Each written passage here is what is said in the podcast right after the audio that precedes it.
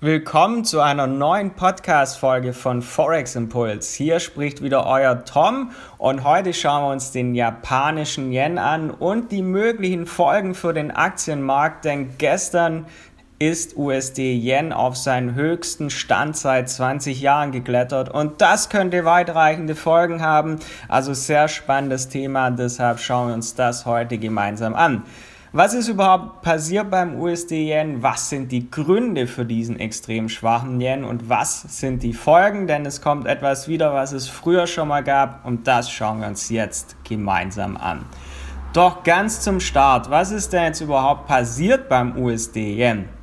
Denn seit dem 7. März konnte ja das Währungspaar USD-Yen zum Beispiel deutlich zulegen und diese starke Trendbewegung in eine Richtung ohne jegliche Korrekturen, das ist nämlich in einem liquiden Markt sehr ungewöhnlich. Und das heißt im Klartext erstmal, der Yen wird deutlich abgewertet, während der Dollar immer stärker wird. Und das mit all seinen Folgen.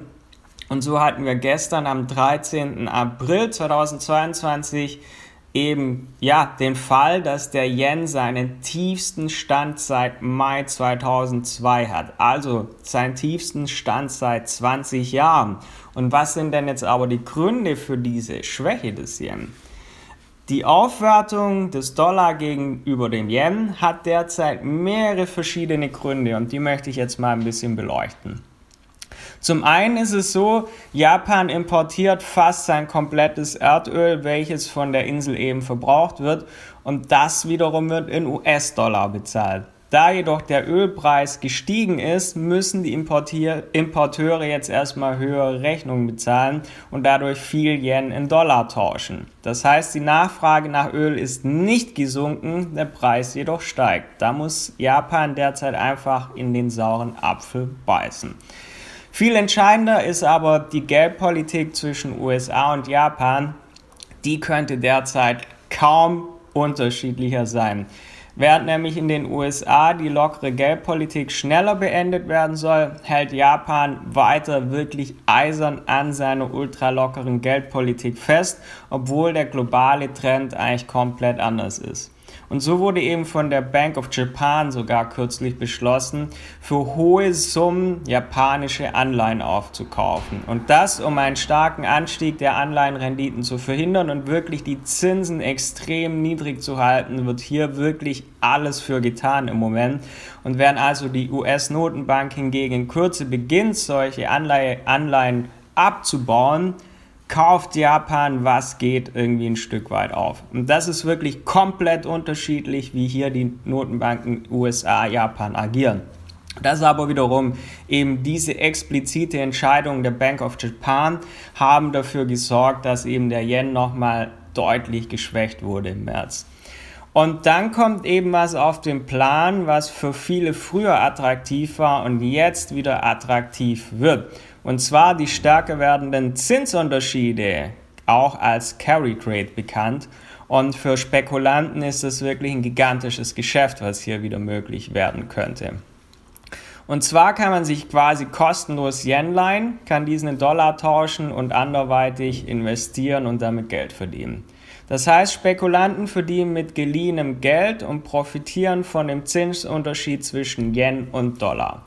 Und je länger jetzt Japan eben an seiner ultralockeren Geldpolitik festhält, während in den USA die Zinsen wieder steigen, umso attraktiver wird das Thema wieder. Und das war früher schon bekannt unter dem Namen Carry Trade.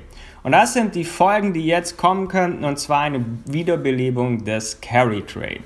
Denn bereits vor der Finanzkrise 2008, wow, jetzt gehen wir weit zurück, aber früher, schon vor der Finanzkrise 2008, wurden die Zinsunterschiede eben bekannt als Carry Trade oft genutzt. Denn damals lagen die Zinsen in der westlichen Welt auf normalem Niveau, während in Japan die Zinsen immer wieder nahe Null lagen. Und durch die Krisen der letzten Jahre wurde der Zinsunterschied natürlich entsprechend kleiner und damit für viele komplett uninteressant. Und die Wiederbelebung des Zinsunterschieds könnte daher jetzt für weitreichende Folgen sorgen, wenn wirklich Japan an seiner Geldpolitik festhält, die USA an ihrer Geldpolitik festhält, weil so könnten Spekulanten viel billiges Geld im Yen besorgen und das für, das für den Ver das für den Kauf anderer Vermögenswerte eben dann zur Verfügung haben. Und da ist aber nicht nur der Yen interessant, sondern auch der Euro eignet sich hierfür inzwischen immer mehr. Denn es sieht so aus, als würden die Zinsen in Europa auch auf absehbare Zeit niedriger bleiben als beim US-Dollar. Das heißt, auch hier haben wir einen entsprechenden Zinsunterschied. Und so könnte es in Zukunft wieder interessant sein, entweder billigen Yen zu leihen oder billigen Euro zu leihen und damit Vermögenswerte in Dollar zu erwerben. Das heißt, die Geldpolitik hier könnte wirklich für eine Wiederbelebung eben dessen sorgen und das ist so, was im japanischen Yen in letzter Zeit passiert ist. Nochmal zusammenfassend, warum ist der Yen so extrem schwach? Zum einen, weil Erdöl teuer geworden ist und in Dollar bezahlt werden muss, Nachfrage ist vorhanden, Preis steigt, Geldpolitik Japan komplett anders wie in USA zum Beispiel. Und eben die stärker werden Zinsunterschiede werden natürlich von Spekulanten genutzt. Das heißt, der Carried Rate wird wiederbelebt. Und das sind einfach ja, interessante Entwicklungen letzter Zeit. Und wenn du dich dafür interessierst, für Börsennews, für Trading-Analysen, für Experteneinschätzungen, dann vergiss nicht, den Podcast hier zu abonnieren. Schau auch auf unsere Website, da findest du sehr viele Infos zu all diesen Themen unter forex-impuls.com. Wir hören uns bald wieder. Bis zur nächsten Podcast-Folge. Euer Tom.